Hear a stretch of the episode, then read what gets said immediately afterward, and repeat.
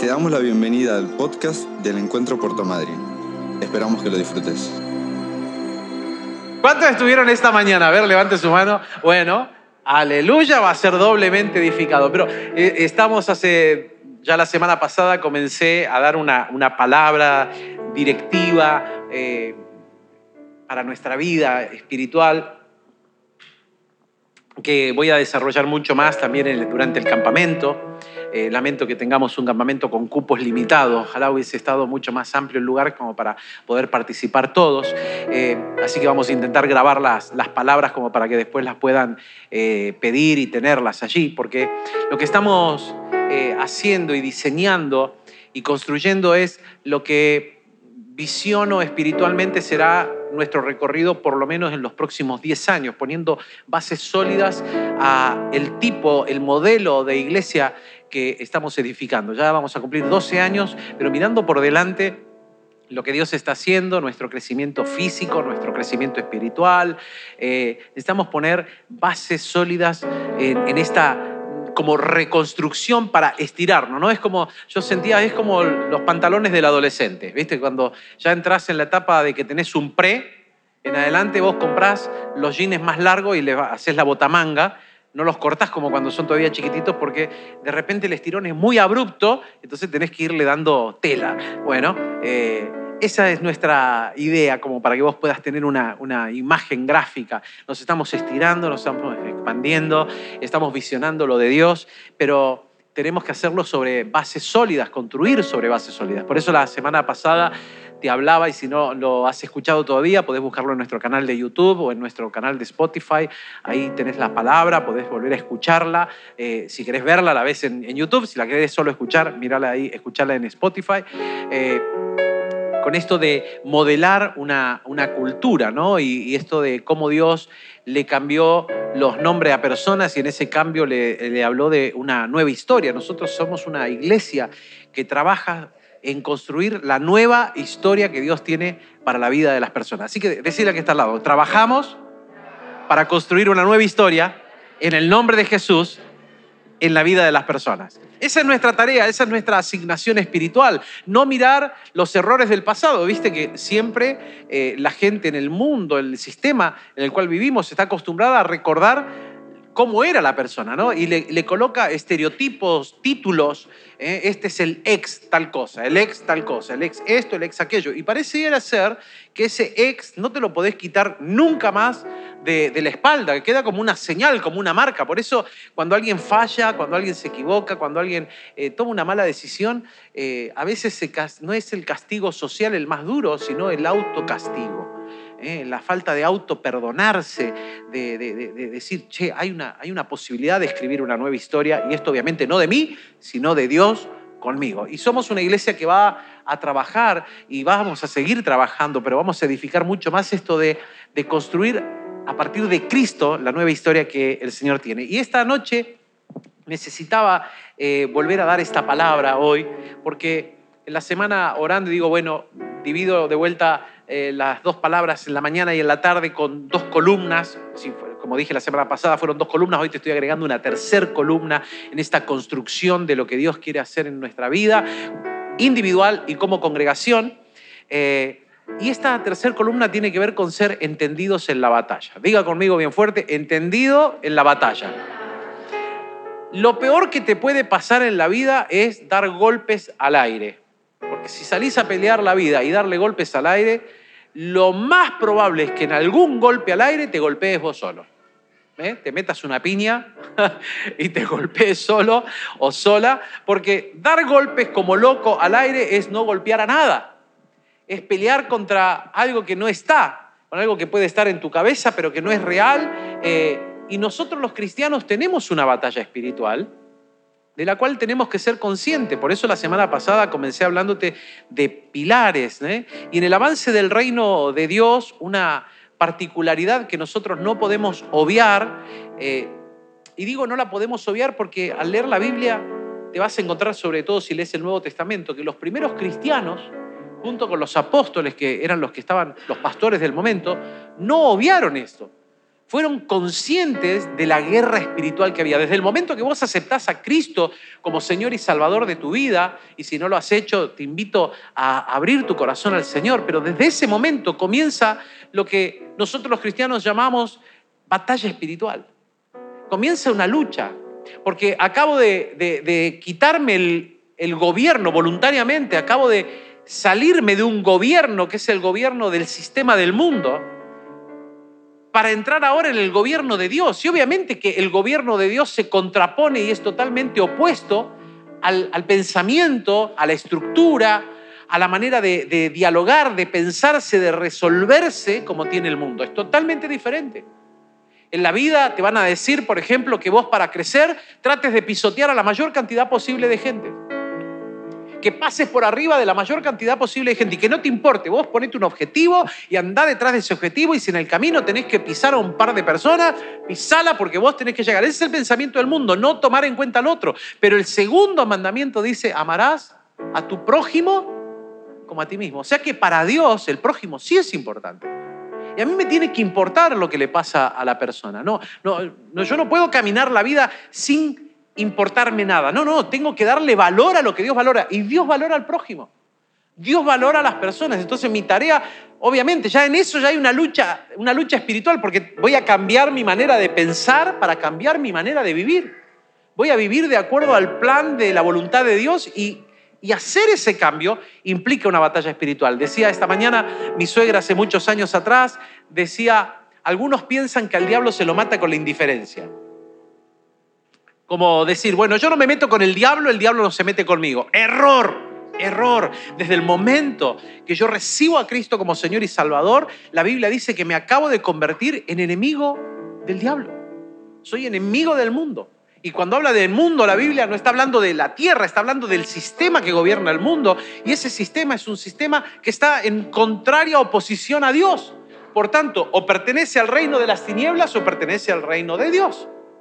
Cuando yo estoy sin Cristo, soy ciudadano de un reino. Cuando estoy con Cristo, ahora soy ciudadano de otro reino. Por eso la Biblia también va a dejar en claro que aquí las cosas viejas y todo es hecho nuevo. Ahora, yo no puedo vivir en esto nuevo con un sistema antiguo, con un sistema, un modelo de pensamientos, de conductas, de realidades como era el mundo. Yo tengo que cambiar rotundamente, rotundamente. Puede ser que en la vida del mundo yo haya normalizado cosas que para el mundo valga la redundancia, son normales. Pero que ahora en Dios entiendo que la vida no es de esa manera, que Dios tiene principios y valores. Lo que vivimos anoche fue un valor. Tremendo, tremendo. Yo honro la vida, bueno, de Ceci este, y, de, y de Walter. Ellos contactaron a los ballet y demás, y hasta donde me dijeron se fueron todos súper contentos, chochos, comprometidos ya para el año que viene, y no se le pagó a nadie. Porque lo de ayer no era pago.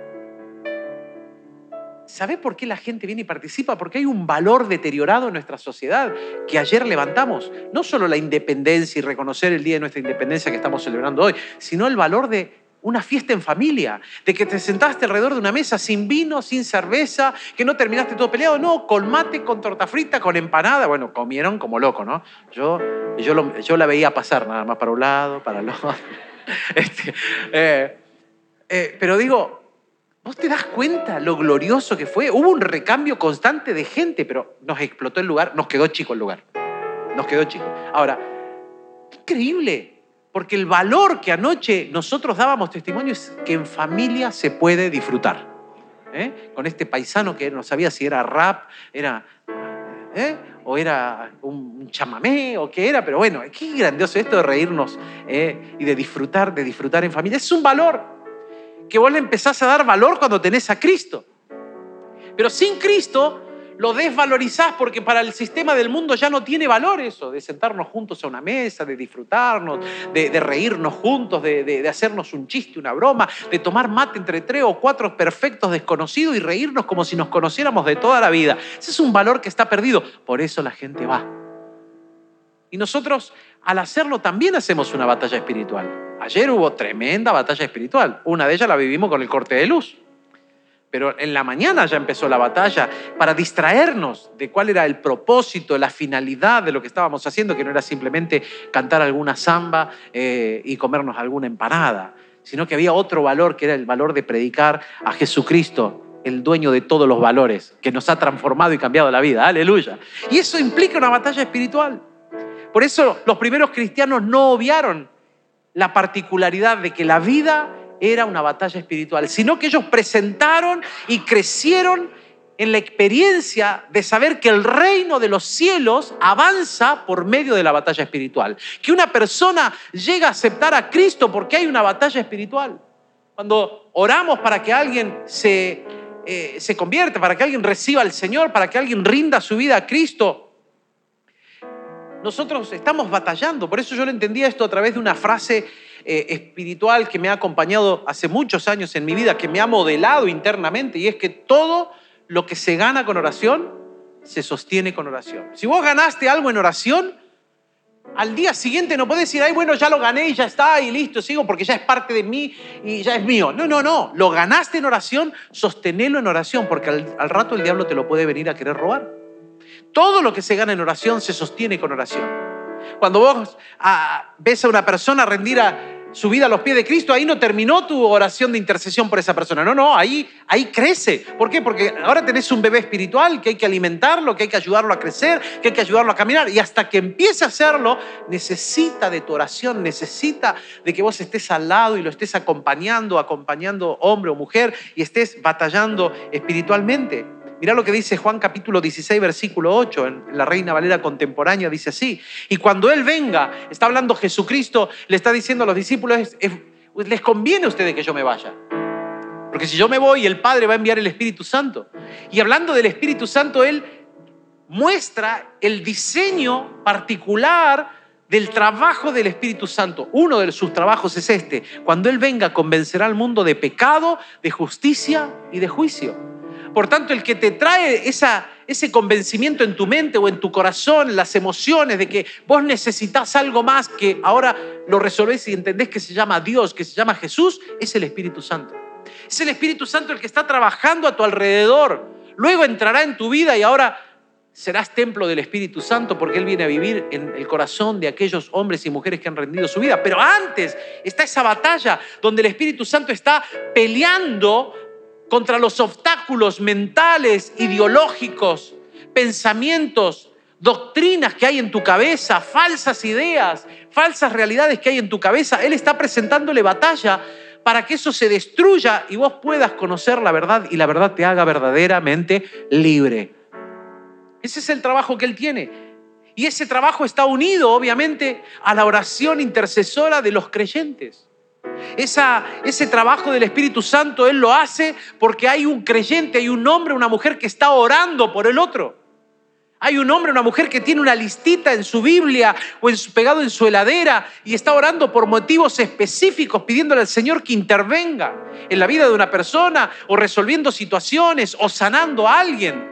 Como oramos cada martes por sanidad y tenemos vastos testimonios de personas que ni conocemos, que escriben, que escriben por el WhatsApp o que escriben a través del WhatsApp de alguien o en nuestras redes y piden oración y oramos y al rato están dando testimonio de que se han sanado, de que han visto el poder de Dios. Y eso es producto de que hay alguien que está clamando, que está orando, que le está pidiendo al Señor. Y esa oración no es simplemente una intercesión que a veces nosotros los cristianos lamentablemente la colocamos como, bueno, una oración más. No, es una tremenda batalla espiritual. Esa oración está haciendo la diferencia en la vida de alguien.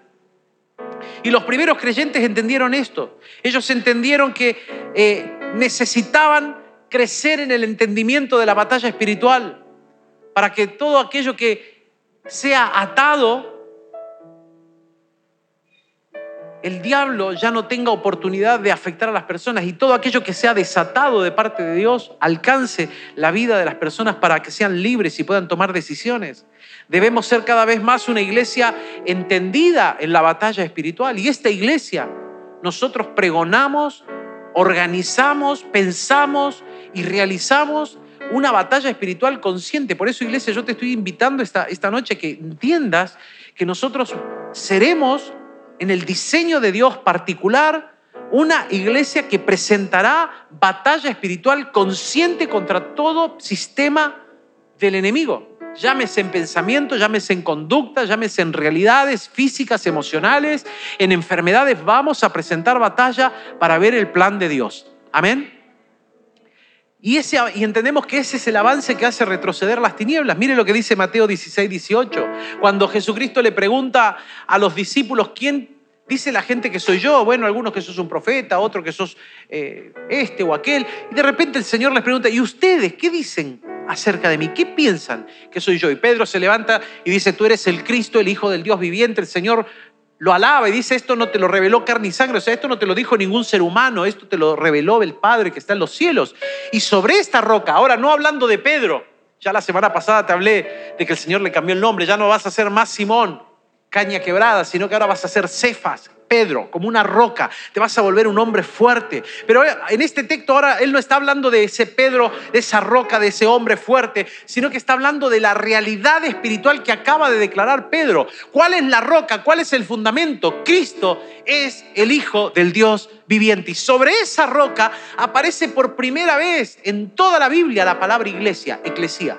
Y dice, sobre esa roca yo edificaré la iglesia. La iglesia está planeada y pensada por Dios para ser el testimonio vivo, para ser eh, la columna sólida del fundamento que es Cristo, es el Hijo del Dios viviente. Y declara más este texto y dice, y las puertas del Hades, en otra versión dirá las puertas del infierno o las puertas de la muerte, no van a poder vencer a la iglesia. Levanta una mano al cielo y declaro conmigo, las puertas del Hades no vencerán a la iglesia. Es la iglesia, decláralo fuerte la que avanza y las puertas del Hades retroceden. Eso es entender la batalla espiritual por años. Yo crecí con una imagen distorsionada de este texto. Me lo habían enseñado de chico. Este texto como, ay, ahí estamos los creyentes pechando la puerta, ¿no? Todos apoyados contra la puerta. Toda la iglesia la adorábamos a puertas cerradas, que nadie nos viera porque el mundo no puede entrar dentro de la iglesia. Entonces todos pechando la puerta porque el diablo quiere entrar, pero nosotros acá estamos firmes, sosteniendo la puerta. Él no va a poder vencer. Todo lo contrario. No es la iglesia sosteniendo la puerta para que el diablo no entre, es la iglesia pateando la puerta y empujándola y haciéndola retroceder en el nombre de Jesús. Eso es entender la batalla espiritual. Jesús miraba lo que estaba por venir y nunca vio una iglesia intimidada, nunca vio una iglesia detenida por las tinieblas. Por el contrario, él vio una iglesia que avanzaba, una iglesia que crecía, una iglesia que se iba a desarrollar, una iglesia que le iba a robar al diablo lo que el diablo estaba destruyendo. La iglesia le quita al diablo la autoridad que tiene destructiva, porque Juan capítulo 10 va a declarar que el diablo vino para tres cosas, matar, robar y destruir. Pero en el mismo texto está el antídoto, va a decir Jesús, mas yo he venido para que tengan vida y vida en abundancia. Y la iglesia nos encolumnamos detrás de Cristo para ir con el antídoto contra el plan diabólico de destrucción, destrucción de la familia, destrucción de las realidades, padres contra hijos, esposos contra esposos, divorcios, eh, casas donde nadie se puede sentar a la mesa porque son unos disturbios tremendos. Te quiere robar la paz, te quiere robar los sueños, te quiere robar eh, el pensamiento de cómo proyectarte en el futuro, te lo quiere robar todo quiere ver destruido y si te puede matar literalmente pensamientos de suicidio, depresiones, etcétera, lo mete en tu cabeza porque el diablo tiene un plan de destrucción, pero Cristo tiene un plan de vida y de vida eterna, aleluya. Y es la iglesia la que trae ese antídoto con una batalla espiritual consciente, consciente de que yo estoy presentándole batalla espiritual. Yo no me enojo con vos, yo me enojo con el diablo. Mi problema no sos vos, mi problema es el diablo. Y le voy a presentar batalla a aquel que te quiere atar, a aquel que te quiere destruir, a aquel que te quiere apartar del camino. Le voy a presentar batalla a aquello, llámese como se llame, que te quiere arrancar de las manos del Señor. Porque estoy haciendo una batalla espiritual consciente. Y Jesucristo profetizó esta iglesia al decir, las puertas del Hades, las puertas del infierno, las puertas de la muerte, no van a poder contra la iglesia. Él estaba mirando una iglesia viva, activa, desafiante, desarrollada, y la estaba profetizando. Y te doy la mejor noticia, esa profecía se cumple en nosotros hoy. Aleluya. Levanta una mano al cielo y decir, yo soy esa iglesia profetizada.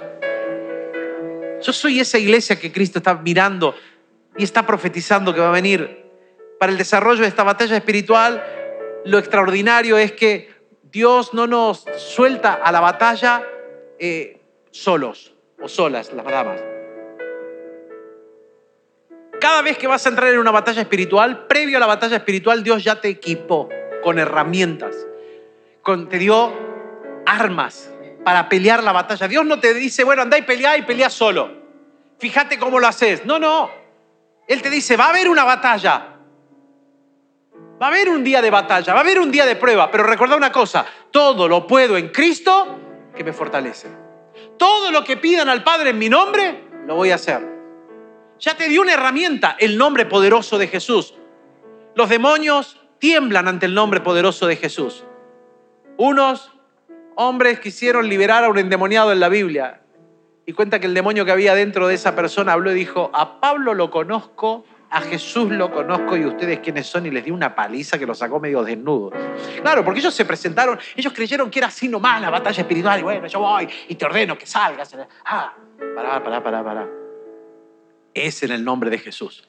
Ahora, cuando vos levantás el nombre de Jesús, las tinieblas tiemblan. Cuando vos levantás el nombre de Jesús, el reino de las tinieblas empieza a temblar. Puede tener la cara más dura, pero por dentro se empieza a quebrar porque vos estás levantando el nombre más poderoso que ya los humilló públicamente en la cruz del Calvario. Porque así declara la Biblia que en la cruz del Calvario Cristo humilló públicamente a las tinieblas. Aleluya. Ya están deterioradas, ya están vencidas, ya están totalmente destruidas y yo me encolumno detrás del nombre poderoso de Jesús. Entonces, Dios me da armas. Mira lo que dice 2 Corintios 10:4. Las armas, y léelo, va a aparecer ahí, léelo conmigo. Las armas con que luchamos, ¿qué dice? No son del mundo, fuerte decirlo, sino que tienen el poder divino para derribar fortalezas. O sea, Dios te equipa con un arma que viene de Él. Por tanto, tiene su poder, tiene su carácter, tiene su autoridad, tiene su potencia para destruir todo lo que el diablo quiere hacer. Y yo quiero hablarte por lo menos de tres armas espirituales. Hay muchas más, pero quiero hablarte de tres que lamentablemente nosotros los cristianos, escúcheme bien, nosotros los cristianos las hemos deteriorado. Porque el diablo sabe el efecto que tienen estas tres armas.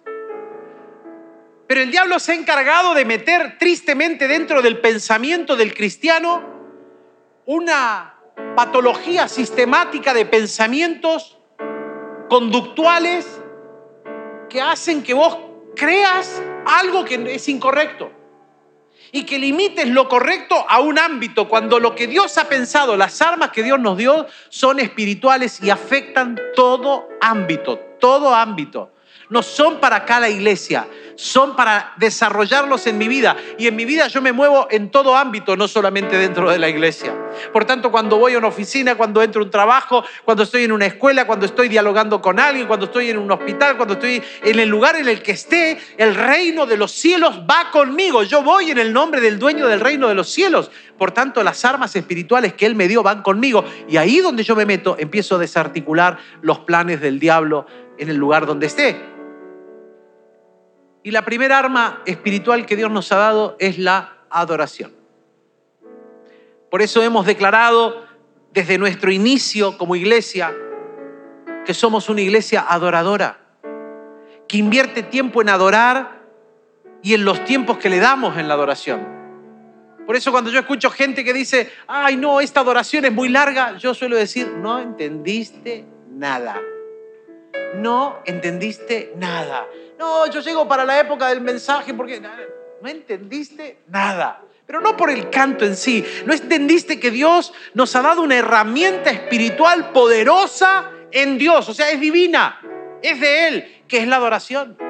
La adoración declara al Señor. La adoración coloca al Señor en el centro. La adoración trae el gobierno de Dios y lo reconoce a Él. Y esto lamentablemente los cristianos lo hemos colocado solamente para el ámbito privado dentro de la iglesia, en cuatro paredes. Error, error. Hemos colocado lo que Dios nos ha dado como una herramienta en cuatro paredes y nos hemos olvidado que la adoración afecta el aire espiritual, personal y público. Pablo lo veía cuando le escribe a los Efesios, allá en el capítulo 2, verso 2, en la parte B, dice que los Efesios se conducían según el que gobierna los aires. No está hablando de un demonio que anda en el aire, ¿no? Por favor, cuando sople el viento no te pongas a reprender el viento, ¿no? Este, ah, es un demonio, el demonio del viento del sur, del viento del norte, del este o del oeste. No, no, hermano. Pero él no está hablando de ese viento, está hablando de la atmósfera espiritual que hay en una ciudad, de la atmósfera espiritual que hay sobre un ámbito, sobre un barrio.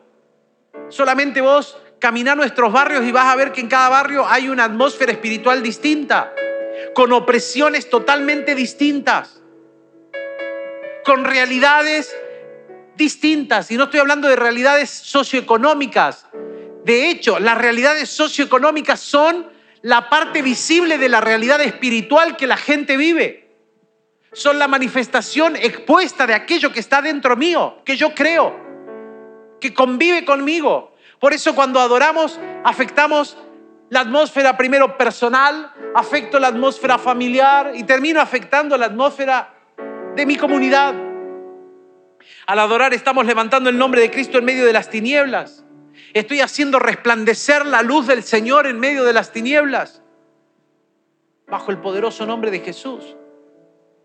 Cuando el Señor me llevaba a escribir estas notas, de repente surcó un pensamiento en mi cabeza, ¿no? Y es que el mundo ha entendido esto mucho más que el cristiano. En el mundo saben que la música modela, modela una cultura, modela pensamientos, modela conductas. El wiki wiki, decime si no te modela más. Las letras del perreo modelan a toda una juventud de una sociedad. Tristemente veo cristianos yendo al Lola Palusa y, entiéndame que no estoy en contra del Lola Palusa en sí. Pero tristemente yo veo a cristianos levantando sus manos y gritando, ¡eh! ¡Rock and roll! ¡Viva! ¡Eh! ¡Lola Palusa! Y en la iglesia no son capaces de levantar una mano.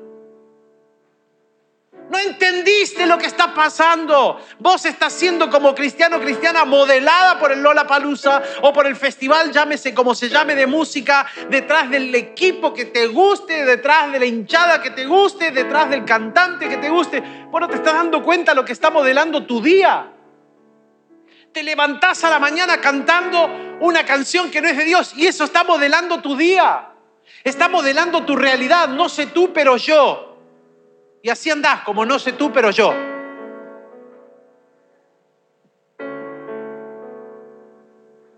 Siglo XX, cambalache, problemático y febril. Y el que no afana es un gil. Así se modela. Así se ha modelado la cultura de nuestro país, lamentablemente, y ha crecido en lo destructivo de la corrupción. Porque el que llega a un lugar piensa solo llegar para afanar, porque piensan en sí mismo desde el egoísmo, desde sus realidades. ¿Por qué? Porque ya desde el tango lo tenemos, ¿eh? Ah, claro, el tipo es más vivo porque tiene un montón de chicas alrededor. Claro, ese es el langa, ¿no? Decían antiguamente, palabra muy antigua, estoy tirando. Ese, ese es el piola, ¿no? Que tiene muchas minas. Ah, claro, ah, sí, súper macho.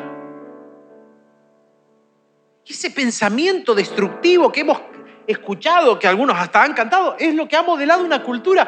Imagínate cuando yo modelo ahora mi atmósfera personal, la atmósfera de mi familia, la atmósfera de mi barrio, cantándole al Señor, adorando a Dios. La adoración coloca a Cristo en el centro. Como creyentes podemos obviar la transformación y el modelar de una cultura a través de lo que declaramos. Lo podemos obviar pero Cristo no lo obvia. Cristo sabe que cuando estamos declarando, cuando estamos haciendo una adoración pública, levantando nuestras manos al cielo, te vean o no te vean, estando en una loma, en algún lado, declarando, y se puede decir, qué loco que somos, qué locura es esto de venir a declarar acá, ah, el cielo gobierna, el cielo se viene aquí y ahora. Claro, para algunos puede ser una locura, pero yo sé la realidad espiritual de lo que estamos declarando.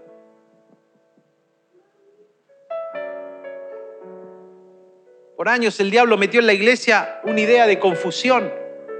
Por ejemplo, a través de estas dos frases, que lo que cantamos no tiene otro ámbito que el de la iglesia. Mentira. Otro pensamiento conductual que metió el diablo en la creyentada es la adoración no tiene influencia en el mundo. Mentira. Mentira. Si la música modela una cultura, una sociedad, modela un pensamiento, un estilo de vida. Si no, mira los años 60. Fueron modelados por The Beatles. Fueron modelados por grupos de rock. Y ahí aparecieron todo el movimiento hippie, ¿te acordás, no? Todo psicodélico, fumadito. Eh. Esto detrás de una canción. Detrás de un grupo que modelaba una cultura. En la Argentina estoy parado sobre la muralla que divide todo lo que fue y todo lo que vendrá. Ah, claro, está, está bárbaro.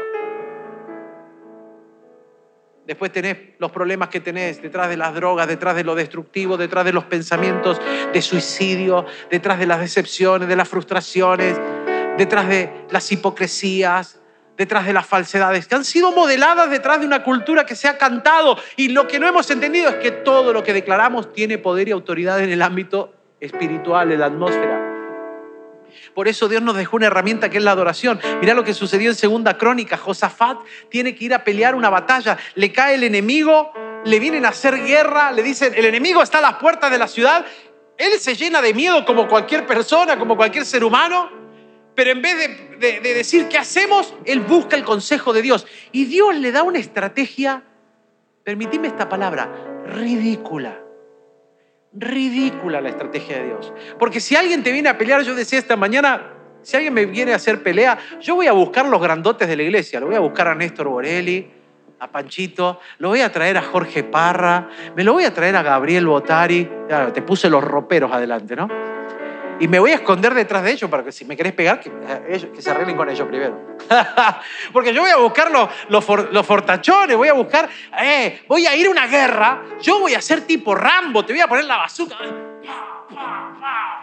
Cuchillo entre los dientes, como dice mi amigo Charlie, vamos a salir a pelear, vamos a buscar la mejor arma porque me vienen a hacer guerra. Y Dios le da la estrategia ridícula a Josafat. Le dice, no, no van a tener para qué pelear yo voy a pelear por ustedes. Lo que ustedes van a tener que hacer es cantarme. Salgan a la batalla a cantarme. ¿Vos saldrías a una batalla cantando? Yo te soy sincero, no. Pero ahí está lo ridículo. Quedamos ridiculizados nosotros porque Dios te ha dado una herramienta que es espiritual que cambia una atmósfera. Y ahí, mira, dice, después de consultar con el pueblo, Josafat designó a los que irían al frente del ejército para cantar al Señor. Ridículo, para cantar, no para pelear, no con un arma, sino con canto. Y alabar la hermosura de su santidad con el cántico, den gracias al Señor, pues su gran amor perdura para siempre. Ningún hombre pensaría en enfrentar una batalla sin armas. Pero esa fue la estrategia de Dios. Yo puedo mirar para atrás en mi vida y tengo muy presente cada día de las batallas espirituales que he librado. Cada vez que he librado una batalla espiritual. Días de confusión, días de, angustia, días de de repente no poder dormir en la noche porque la situación estaba complicada, difícil, llámese salud, llámese problemáticas, etcétera, etcétera. Había una batalla espiritual, pero en cada batalla yo puedo recordar claramente la canción que Dios me dio para levantar. Claramente yo puedo recordar el cántico que Dios me dio contra esa situación. Esta mañana lo decía, ¿no? Como el Salmo 23. El Señor es mi pastor. Nada, nada me faltará estoy declarando la palabra de Dios. El Señor es mi pastor en pastos delicados. Él me hará descansar. Y, está difícil la cosa. Junto a aguas de reposo me pastoreará, confortará mi alma. No estoy solo, me guiará por sendas de justicia. Por amor de su nombre empecé a cantar eso y empecé a cambiar la realidad de mi ambiente primario, el mío, el de mi cabeza. Empecé a someter la duda, los temores, los pensamientos detrás de una canción que el Señor me dio. Y obviamente empezar a declararla, empiezo a cambiar la atmósfera de mi casa. Y cuando salgo y camino por la calle y la sigo cantando, yo estoy cambiando la atmósfera de mi barrio. Con una palabra que sale de la Biblia, que un músico la tomó y se inspiró y la está cantando. Yo estoy cambiando la realidad.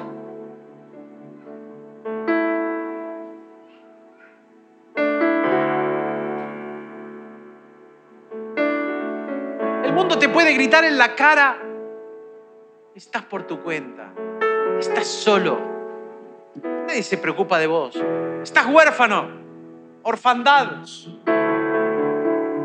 Y de repente mientras está ese sistema del mundo atacándote en tu cabeza, en tu realidad, en tu cotidianidad, el Señor te recuerda. Ya no soy esclavo del temor. ¡Oh, aleluya!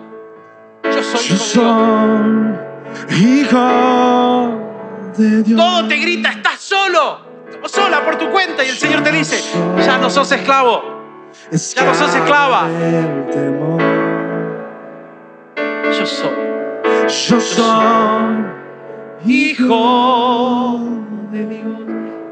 Yo estoy declarando eso y ¿sabe lo que estoy haciendo? Yo lo escribí así, la adoración produce confusión en el campo del enemigo. Yo estoy confundiendo al diablo porque él no esperaría que yo en medio del día de batalla salga a cantar.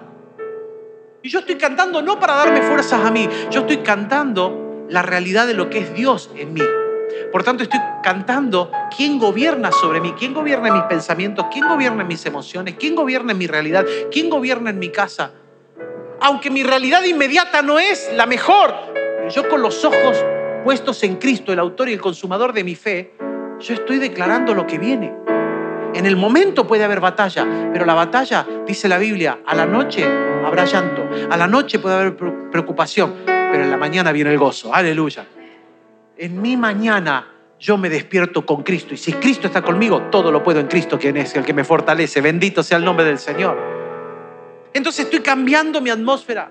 La segunda herramienta que Dios me da es el poder del acuerdo. Mateo 18, del 18 al 19, te lo quiero leer en la nueva traducción viviente, va a aparecer ahí porque me, me gusta mucho la forma que lo declara. Dice, les digo la verdad, todo lo que prohíban en la tierra será prohibido en el cielo y todo lo que permitan en la tierra será permitido en el cielo. ¿Qué, locura es esta? ¿Qué locura es esta? O sea, no, no desde mí, sino yo uniéndome a Dios, uniéndome a lo que Dios dice. Y de repente me doy cuenta que la realidad que me grita a mi alrededor, en mi entorno, no es la realidad que Dios diseñó. Y yo me amparo bajo la realidad del cielo, bajo la realidad de la palabra que la Biblia me declara que es la realidad de Dios. Y la empiezo a orar y la empiezo a declarar, la empiezo a ponerme yo en principio en acuerdo con la Biblia. El primer acuerdo es que yo me pongo de acuerdo con la palabra de Dios. Yo quiero vivir esta realidad. Yo no voy a ir por menos. Y si me tengo que modificar en el camino para vivir esa realidad, me pongo de acuerdo con la Biblia. Yo voy a vivir de acuerdo a esa realidad. Pero luego también me pongo de acuerdo en la comunidad de fe. Porque mira cómo dice, también les digo lo siguiente, el versículo 19. Si dos de ustedes se ponen de acuerdo aquí en la tierra con respecto no a alguna cosa, dice con respecto a cualquier cosa que pidan mi Padre que está en el cielo, la hará. Otras de las frases que ha modelado mi vida cristiana y que la comunico en cada oportunidad que puedo es esta. La vida cristiana no está pensada para vivirse solo solo. Dios no te pensó ni a vos ni a mí para vivir la vida solo sola. Crecer en el entendimiento de la batalla espiritual es saber que la misma no se pelea solo sola. Cuando yo entendí la batalla espiritual, yo entendí que la, la batalla no es mía, la batalla es nuestra. Que el diablo no me hace batalla a mí, nos está haciendo batalla a todos nosotros. Que no soy yo el que le presenta batalla, es un cuerpo, es la iglesia mancomunada, puesta de acuerdo. la que va en contra del enemigo. Jesús nos dejó un principio que el diablo ha intentado vez tras vez deteriorarlo desde la vivencia unipersonal. Dios nos dejó un principio, es juntos. Vamos juntos como cuerpo. ¿Y cuál ha sido el sistema del diablo que ha deteriorado eso? El individualismo. Viví la vida solo, sola. Los trapitos sucios se lavan dentro de casa. Vos elegí como quieras vivir. Ay, nadie se ocupó de mí. Y después salen hasta los ofendidos, ofendidas. Nadie se ocupó de mí. Nadie supo que yo la estaba pasando mal. Yo no tengo la bola de cristal si vos no abrís la boca para decirme, orá por mí. ¿Cómo querés que lo sepa? ¿Cómo querés que me entere del día de tu batalla si no levantás el celular o mandás un WhatsApp o un audio y decís, hoy estoy mal, la estoy pasando difícil? Esta semana pasada alguien me, me escribió y me dice, pastor, la estoy pasando mal. Le dije, ya me pongo de acuerdo con vos, ya comienzo a orar. Hoy cuando me abrazaba a la mañana, lo primero que le pregunté cuando me abrazó, le digo, ¿y qué tal? Todo bien. Al mediodía de ese día, todo se acabó. En un instante Dios resuelve las cosas cuando nos ponemos de acuerdo en el nombre poderoso de Jesús. En un instante Dios mueve la mano poderosa, porque fe mueve la mano de Dios. Aleluya. Ya casi que hasta que lo canto, su palabra es viva. Ya me vino hasta el corito viejo y antiguo. Cuando Jesús profetizó el avance de la iglesia, lo veía como una comunidad, no como individuos kamikazes, como los japoneses, los pilotos japoneses que en la Segunda Guerra Mundial se tiraban contra los barcos para matarse ellos y destruir un barco, porque eran peleas individuales. Dios no nos ve como kamikazes que se van a ir a suicidar. Dios nos ve como cuerpo que va a ir a batallar. Dios nos ve como un cuerpo que sale sólido a pelear una batalla espiritual. Dios quiere que vivamos en el acuerdo, porque de esa manera quebramos todas las fortalezas del diablo, todas las fortalezas del enemigo se quiebran bajo el poder del acuerdo. Aceleramos los propósitos divinos, activamos el cielo aquí y ahora con su realidad cuando nos ponemos de acuerdo. Dios no trabaja con llaneros solitarios y con individuos que viven la vida solo, sola. Te respeta, porque Él respeta tu libre albedrío pero no es lo que pensó. Cuando estamos de acuerdo, activamos lo sobrenatural de Dios, como sucedió en una historia muy contundente. En el libro de Daniel te va a hablar de que él tenía tres amigos que con él fueron deportados a Babilonia. Y estos tres amigos, junto con Daniel, inicia el capítulo 1 de Daniel diciendo que se pusieron de acuerdo en algo, que no se iban a contaminar con la comida del rey. Por eso preferían comer legumbres y no comer la comida sacrificada a los dioses. Pero más adelante, un grupo de personas siempre estaba pensando cómo, cómo quitarse estos tipos del camino, porque les daba bronca ver que, que estos tipos eran prósperos, bendecidos, en una comunidad que no era su comunidad, obviamente. Y les iba bien. Entonces estaban constantemente pensando a ver cómo hacerles pisar el palito. Y dijeron, vamos a hacer que el rey haga un edicto, que haga una estatua y que cuando se escuche el sonido de la música, de los címbalos, de las trompetas, todos se tienen que arrodillar y adorarlo. Y el que no se arrodilla, vamos a prender un horno, lo vamos a calentar y vamos a quemarlos vivos. Porque sabían que estos muchachos no se iban a torcer. Y ahí estaban Sadrach, Mesach y Abednego ante este, esta presión y de repente ellos no se dieron, no se dieron ante el día de conflicto, no se dieron ante la presión social que tenían. Ellos fueron sorprendidos por el actuar de Dios al no ceder frente a la presión. Ellos, como cualquiera de nosotros, tenían la sensación de, de salir bien parados. Ellos también tenían esa sensación interna de cuidarse a sí mismo. Ellos también tenían esta sensación de querer salir con vida, pero se pusieron de acuerdo con Dios y se pusieron de acuerdo entre ellos. Y dice Daniel capítulo 3, versículo 17 y 18, si nos, si nos arrojan al horno ardiente, el Dios a quien servimos es capaz de salvarnos. Él nos rescatará de su poder, su majestad, pero aunque no lo hiciera, o sea, están diciendo, che, podemos morir en esta, ¿eh? Y le están diciendo al rey, Dios puede librarnos de la mano tuya. Pero si no lo hace, tenés que saber algo, rey. y te lo vamos a dejar en claro, que jamás serviremos a tus dioses ni rendiremos culto a la estatua de oro que usted ha levantado. Y el rey dijo, bueno, tírenlos al horno. Y los tiraron atados, los tiraron al horno. Los muchachos que llevaron a estos muchachos a tirarlos adentro del horno era tan fuerte el calor que dice el texto que los que iban a tirarlos adentro del horno murieron quemados por el calor. Y ahí los tiraron quemados. Y de repente, mira lo que dice el verso 24 y 25. De pronto Nabucodonosor, lleno de asombro, se puso de pie de un salto y exclamó a sus asesores, ¿no eran tres los hombres que tiramos adentro del horno y atados? Sí, su majestad, así es, le contestaron. Miren, gritó Nabucodonosor, yo veo cuatro hombres desatados que caminan en medio del fuego, aleluya, sin sufrir daño. Y el cuarto se parece a un Dios. Al ponerse de acuerdo, si vivían o morían, pero se pusieron de acuerdo, no nos vamos a torcer. Activaron, movilizaron el poder sobrenatural de Dios, que afectó la realidad en la que vivían. Y toda una nación supo del poder de Dios, porque luego de eso Nabucodonosor promulga un edicto, que cuando se escuche el sonido de la trompeta, de los símbolos y demás, todos se arrodillen delante del Dios de Sadrach, de Mesach y de Abednego. Aleluya. Porque habían sido humillados.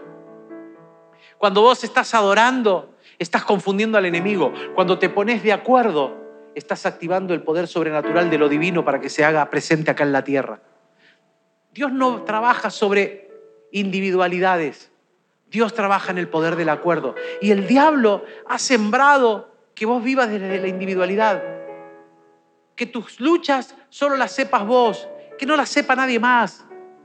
Porque vos las tenés que pasar. Error, error. El plan de Dios es un plan comunitario, es un plan de batalla donde vamos juntos, donde no luchás solo, sola. Peleamos juntos en el nombre poderoso de Jesús. Y la tercera herramienta es una herramienta compuesta. Este tercer paso es una herramienta compuesta en dos áreas. Es la oración y la declaración. Y si bien tienen punto de contacto con ponerme de acuerdo, ¿no? Pero esto, esta oración no es solamente aquella que hacemos por nosotros y nuestras circunstancias, en las cuales obviamente necesitamos ver a Dios, sino orar con el entendimiento que el Espíritu Santo nos da para guiarnos. Mira lo que dice Judas capítulo, en su capítulo 1, en el versículo 20. Pero vosotros, amados, edificándoos en vuestra santísima fe, orando en el Espíritu Santo.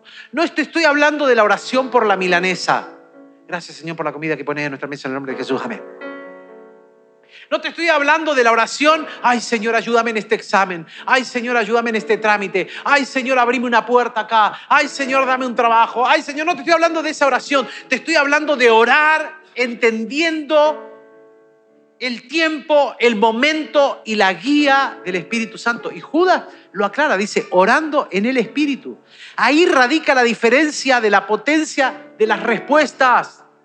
Vos querés respuestas potentes en tu vida, tenés que empezar a ponerte de acuerdo con el Espíritu Santo. Tenés que orar en el Espíritu Santo. Y orar en el Espíritu no es orar en lenguas, ¿eh? No confundas, por favor. No estamos hablando de ponerte a orar en lenguas. Si Dios te dio el don de lengua, gloria al Señor, usalas, te van a bendecir a vos. Pero no es eso lo que está diciendo el texto. Orar en el Espíritu, dirá el comentario bíblico siglo XXI. Orar en el Espíritu Santo se refiere a la experiencia de permanecer en comunión con Dios por Jesucristo por medio del Espíritu Santo. O sea, es permanecer en comunión, es tener algo en común con. Para tener algo en común con Dios, yo tengo que ponerme de acuerdo con Él. Porque Dios no puede tener algo en común con alguien que no está de acuerdo con Él. Por eso las cosas viejas pasaron, todo es hecho nuevo. Yo no puedo vivir acá en lo nuevo de Dios con un sistema antiguo de pensamiento. Te perdono pero no olvido. Dios no trabaja sobre ese pensamiento conductual. Dios no es así, porque Él declara que cuando vos y yo hemos ido a la cruz y le pedimos perdón de faltas terribles, él nos perdonó y lo echó en lo profundo de la mar y no lo trae más a memoria.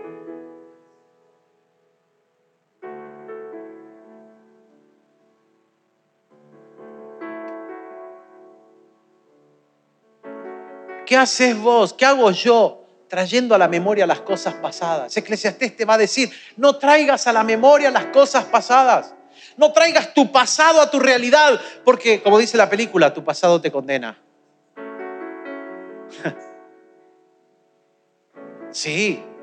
Y no estoy hablando de pecados, de errores, de malas decisiones tomadas, de momentos calamitosos por una mala decisión. Tu pasado te condena. ¿Qué haces trayendo tu pasado a tu realidad de hoy en Dios? Me tengo que, para ello, me tengo que poner de acuerdo con Dios, tener un punto en común con Él. Yo me someto a la voluntad de Dios. Mira lo que dice Romanos 8, 9 en la nueva traducción viviente. Pero ustedes no están dominados por su naturaleza pecaminosa, son controlados por el Espíritu. Si el Espíritu de Dios vive en ustedes. Y aclara. Y recuerden que los que no tienen al Espíritu de Cristo en ellos, de ninguna manera pertenecen a Él.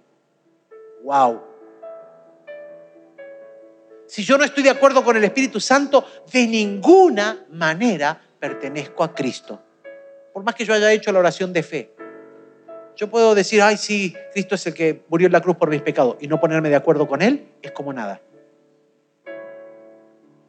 Es como nada. Ese reconocimiento no cambia mi vida hasta que no me pongo de acuerdo con el Espíritu. De ninguna manera estar en, en desacuerdo con Dios hace que yo pueda tener victoria. Mira lo que dice Efesios 6, 18. Pablo escribiendo los Efesios dice, sobre todo oren a Dios en todo tiempo y cuando lo hagan sean dirigidos por el Espíritu. Manténganse bien despiertos y vigilantes y no dejen de orar por todo el pueblo santo de Dios. Pero sobre todo, subrayo esto, sean dirigidos por el Espíritu. Porque el Espíritu Santo es el que te va a dar la estrategia, te va a dar la palabra, te va a dar el canto, te va a dar la, la señal de cómo hacerlo, en qué momento hacerlo, de qué manera hacerlo, de qué forma declararlo, de qué forma decirlo. Job peleaba una batalla espiritual contra el miedo. Job va a decir lo que tuve miedo que me pasara, lo que me terminó pasando. ¿Por qué? Porque yo eh, eh, esto lo he enseñado muchas veces. El miedo tiene un proceso interno. Lo podemos dividir rápidamente en tres. Primero es mental. Está acá en tu cabeza. Y vos te entras a convencer de eso que te da miedo, pero al rato se te modifica en tu conducta. Te dan miedo las arañas. ¿Ves una araña? Ay, saltás para el costado. ¿Ves una laucha? Saltás para el costado. Porque ya te modificó, te da miedo. Y al rato lo declarás. Le tengo miedo a la araña. Y ahí te volvés fóbico. Pero te volvés fóbico porque vos lo declaraste. Porque con el corazón se cree. Pero con la boca se confiesa para salvación. O sea que cuando confesamos hay un poder que se desata. Y acá es donde se une la oración y la confesión. Acá es donde se une esto de orar y declarar. A esta acción de permanecer lo más cercano al corazón de Dios por medio de la guía del Espíritu Santo, tengo que agregarle el siguiente ingrediente, que es lo que declaro. Que esto tiene que ver con declarar lo que el Espíritu Santo nos está hablando al orar. Y muchas veces eso que el Espíritu Santo me está declarando al orar será la estrategia que va a dirigir la batalla, será la estrategia divina que va a detener el ataque del diablo, que va a detener el momento del enemigo, que va a intervenir de forma milagrosa y va a hacer que todo lo del diablo se arruine. Daniel capítulo 5 lo declara esto en la vida de Daniel. En un momento Daniel le predicó como a cuatro reyes, ¿no? Y el hijo de Nabucodonosor hizo una fiesta en un momento. Y de repente en medio de la fiesta, y estaban usando la fiesta con los elementos del templo de Jerusalén que habían traído cuando conquistaron Jerusalén, y lo estaban usando para cosas vanas, y esos instrumentos habían sido dedicados y consagrados a Dios, apareció una mano y empezó a escribir en la pared. Todos vieron la mano que apareció, no fue una visión así, hoy la vio, no, no, no, todos vieron la mano y quedó escrito. Y este rey contrató y trajo a los magos, a los adivinos, a los brujos que tenía del momento y dijo, díganme qué dice ahí. Ninguno podía saber lo que decía en la, en la pared. Y de repente, mira, alguien en la corte dijo, este hombre Daniel, a quien el rey le dio por nombre Belsasar, tiene un intelecto excepcional. Otra versión dirá, hay en Daniel un espíritu superior. Y no está hablando del espíritu de él, sino de Dios en él. Lo que hacía la diferencia en Daniel era Dios en él. Dice, de un intelecto excepcional, rebosa de conocimiento y entendimiento divino, puede interpretar sueños, puede explicar acertijos, puede resolver problemas difíciles. ¡Eh! Era un genio, pero no de él, sino por la comunión que tenía con Dios. La diferencia la marcaba Dios en él. Mande a llamar a Daniel y él le dirá el significado de lo que está escrito en la pared. Y así sucedió. Daniel vino, le dijo, voy a orar y mientras estaba orando, Dios le dijo, lo que está escrito en la pared, lo escribí yo, y lo que significa es, fuiste pesado, fuiste medido y sos falto. No das la medida. Y por eso el reino te va a ser quitado de tu mano, porque no das la medida. ¡Wow! Una tremenda palabra de juicio. Y él recibió el significado de eso en oración. Por eso cuando oramos, tenemos que orar con el entendimiento de la batalla espiritual. Yo estoy orando en comunión con el Espíritu, porque al orar en comunión con el Espíritu, el Espíritu me da la estrategia. Yo te lo he contado más de una vez, esto ha sido tanto testimonio en nuestra vida. Ir manejando y de repente, Señor, ¿por dónde tomo? Y el Señor, por tal ruta. O a veces acá en la misma ciudad, no vayas por esa calle, cambia de calle. Se cruzó como un pensamiento, pero por mi comunión con el Espíritu yo sé que es el Señor. Pero me cambio de calle. Y ahí aparece una cita divina, un encuentro divino con alguien que necesita de Dios. O Dios te libra de algo. Lo hemos experimentado vez tras vez. Ser guiado por el Espíritu Santo es lo mejor que te puede pasar. De repente estar atorado con algo para decir, porque hay, una, hay un tema ahí que se está hablando y vos tenés algo para decir y el Espíritu te dice, cerra la boca y te tenés que tragar las palabras, porque el Señor te dijo, cállate, escucha, abrazá,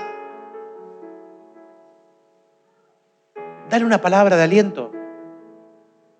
Por eso yo siempre suelo decir, yo no sé cómo llegás a la casa del Señor, yo no sé cómo llegaste esta noche.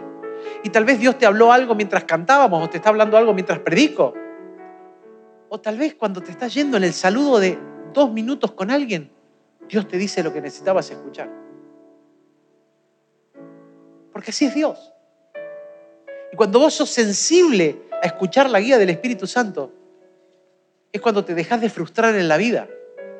Porque cuántas veces nos hemos frustrado por intentarlo con nuestras propias fuerzas y las cosas te salen mal. A mí me han salido mal, más de una vez las cosas, porque lo he hecho con mi fuerza. Y cuando me he arrepentido le he dicho, Señor, perdón, lo hice con mi fuerza. ¿Cómo lo hago? Y el Señor te tira una idea y vas por esa idea del Señor, hay éxito. Claro, porque no es con fuerza, es con el poder del Espíritu Santo. Concluyo. Somos una iglesia llamada a ser entendida en la batalla espiritual. No somos una iglesia que va a mirar la batalla como algo utópico de algunos, de tres o cuatro abuelitos o abuelitas que oran, ¿viste? Porque siempre lo va a ver esa gente, o, hermanos o hermanas que oran y tienen, parece el teléfono rojo de Dios. No, no, Dios nos pensó como una comunidad de fe que sabe enfrentar la batalla porque la entiende. Somos una iglesia llamada a desarrollar estas armas espirituales, las cuales son poderosas en Dios. Por tanto, somos llamados a vivir en un poder y una autoridad distintiva a la vista de la gente. Esta mañana leíamos una palabra para alguien aquí en la iglesia, que está en Isaías. Isaías va a decir, mis hijos y yo estamos por señales y prodigios para Israel. O sea, le está diciendo, yo voy a ser distintivo en medio de mi pueblo. Y yo esa palabra la he tomado para mi vida y he declarado, yo y mis hijos, Ezequiel, Bautista, Valentina y los hijos e hijas espirituales que Dios nos ha dado, somos señales y prodigios del Señor para Madrid. Para el lugar donde nos toque movernos, somos una señal. ¿Por qué? Porque Dios no me pensó para vivir la vida como uno más. Dios me pensó para hacer algo distintivo en mi barrio, en mi localidad, en mi ciudad. La semana pasada fui a llevar un certificado de salud de mi esposa a la escuela. Y mi esposa al rato, al otro día me llama y me dice, ¿qué le dijiste a la secretaria? Y yo pensé, nada, le presenté el certificado. Mi amor, no le dije nada. Dije algo que era incorrecto. Me dice, no, porque está encantada. dice, no, no, no, no. Se sentó con nosotros y dice, gracias por el... el piano. Está encantada, dice, qué hombre lindo. Ahí, ahí me agrandé, ¿no? Dice, y le decía, me cambió el día. Y mi esposa dice, ¿pero qué te dijo algo? No, nada. Buen día, ¿cómo le va? Que tenga una buena mañana. O sea, hablarle bien a la gente le cambió el día a una persona. Pero no porque uno es gentil, es porque Dios nos llamó a vivir con otra realidad. Y cuando vos vivís esa realidad en todo ambiente, lo cambiás. Si vos vivís con cara de... Así va a ser tu día. Pero cuando vos vivís feliz, porque todo lo puedo en Cristo que me fortalece, porque Él ha cambiado mi lamento en baile, porque Él me ha quitado las ropas de luto y me ha ceñido de alegría. Aleluya. Cuando yo puedo empezar a mirar la vida no desde mi realidad, sino desde la realidad de lo que Dios está, está escribiendo aún en mí hoy. Que es Dios de oportunidad, que me ha librado. Como decíamos, ya no soy esclavo del temor, soy hijo de Dios. Wow. Estoy declarando en el, en- el ambiente natural y la atmósfera natural la realidad del cielo y la estoy cambiando. Por ello vamos a crecer. Levanta una mano al cielo y declarar conmigo, voy a crecer en la vida privada y en la vida pública, adorando a Dios. Vos tenés que entender esto. Vamos a hacer una iglesia entendida en la batalla espiritual que sabe que la adoración privada y pública cambia una atmósfera, coloca el trono de Dios en el lugar. Vamos a crecer en el poder del acuerdo. Levantar una mano al cielo y decirlo así. Ya no voy a vivir la vida individualmente. La voy a vivir en el poder del acuerdo. Yo ya no peleo solo, peleamos. Yo ya no vivo solo, vivimos. Por eso me escuchás decir más de una vez cuando yo salgo a predicar a distintos lugares o localidades de acá o en países. Siempre me decir, cuando vengo y cuento, fuimos, dimos testimonio, la iglesia, hermanos, estuvimos y vos me podrás mirar y decir, pastor, te fuiste vos solo a Colombia y te tomaste el cafecito. En Barcelona estuviste vos solo. No, no, habré estado en lo físico solo. Hay una iglesia detrás. Yo soy el testimonio visible tuyo. Yo soy el testimonio visible de lo que construimos. No es la individualidad. Yo no lo construyo solo. Yo solo no puedo hacer nada. Todo lo puedo en Cristo que me fortalece. Pero ahora me fortalece en comunidad porque las puertas del infierno retroceden cuando la iglesia es la que avanza. Cuando la iglesia es la que se pone de pie y le dice hasta acá. De acá en más no vas a pasar. Recuerdo una historia tan gratificante en, en en- mi historia de vida. No es mía, pero la hice mía. El pastor Juan José Churrarín, cuando en Goya Corrientes el, el río se desbordaba por todos lados y estaba a punto de salir y entraba, iba a entrar en la ciudad, él le dijo a la iglesia, antes estaba por empezar el culto, le dijo a la iglesia, acompáñenme. Se fueron toda la iglesia hasta el río. Y él llevó un palo cualquiera, lo clavó, trum. Y le dijo, extienda su mano y ore hasta acá. Toda la gente diciéndole, hasta acá. Le estaban diciendo al río, no te vas a crecer. Y el río jamás creció para este lado, pero creció para el otro lado. ¿Cómo puede un río con el mismo nivel de un lado y del otro crecer para un lado y no crecer para este?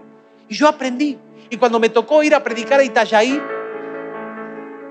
y se, venía, y se venía una inundación terrible del río, yo me acordé de esto y dijimos, vamos a orar. Nos fuimos a la parte más alta de la ciudad con, con el equipo pastoral y dijimos al río, te pongo límite, hasta acá, no vas a entrar en la ciudad. El mismo nivel. Para navegantes se inundó todo, pero para Itajaí no se inundó nada. Le estás poniendo la mano de Dios.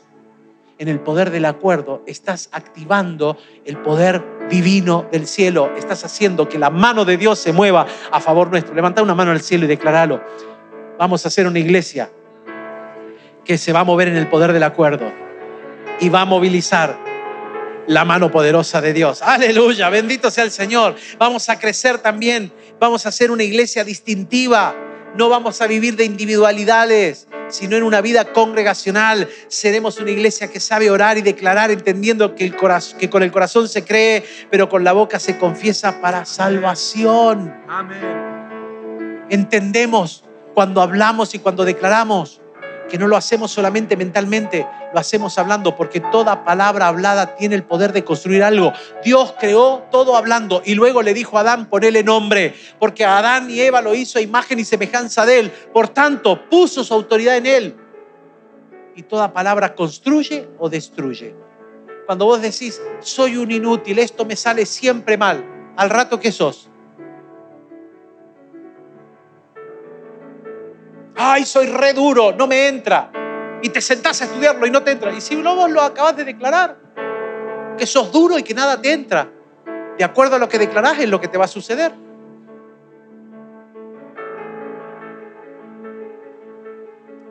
Ser una iglesia entendida en la batalla espiritual es ser una iglesia que sabe que Dios le dio herramientas espirituales poderosas en Dios para destruir las fortalezas del enemigo. ¿Por qué no